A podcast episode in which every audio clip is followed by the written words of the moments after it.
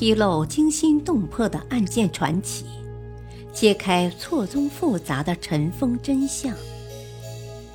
欢迎收听《古今悬案、疑案、奇案》，编著李晓东，播讲汉月。名门之后，杨门女将穆桂英是否真有其人？在中国各个地区流传着许多有关穆桂英和杨家将的故事。穆桂英挂帅几乎是家喻户晓、妇孺皆知。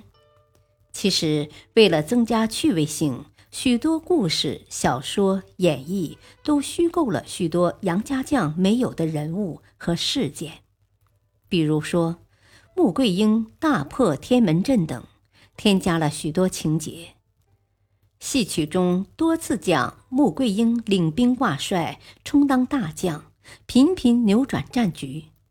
然而，穆桂英在正史中也未有记载，所以不少人对穆桂英本人的存在提出了质疑。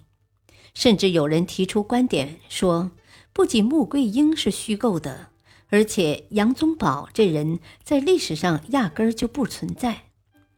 那么，穆桂英是真有其人，还是虚构的人物呢？在太行山东西、大河南北，几乎是家喻户晓、妇孺尽知的。特别是在二十世纪五六十年代，妇女都学穆桂英的口号，响彻云霄。她还屡建于城乡的粉墙和横幅，民间都认为有穆桂英这个人。而且她还是一个顶天立地、勇冠三军的女英雄。穆桂英是好样的。鉴于民间所熟悉的杨家将故事，穆桂英是巾帼英雄，出手不凡。她具有很多妇女没有的文化心理素质和出类拔萃的英武行为，也蕴含着男子汉须眉者所缺乏的将才、帅才。人们敬仰她。奉若神明，这是因为她确有很多过人之处。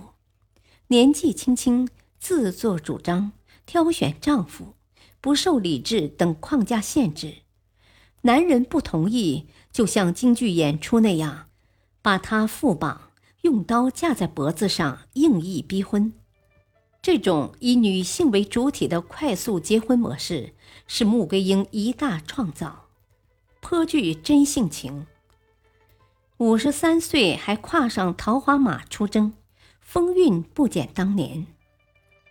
但关于正史的记载中，并无穆桂英这一人。《宋史·杨业传》中只收录杨业及妻子颜昭等七人，和妻孙文广一人，并无一字提及女眷。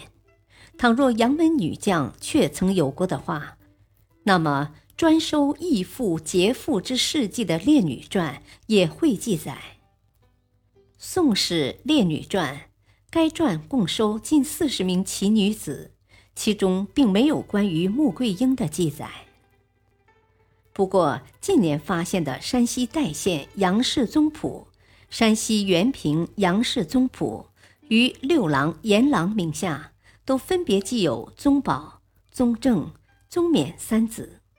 而在湖北黄梅发现的杨氏宗谱，更明确记有宗保妻穆氏，生文广，同姓二子，可见家谱中有他和杨宗保的。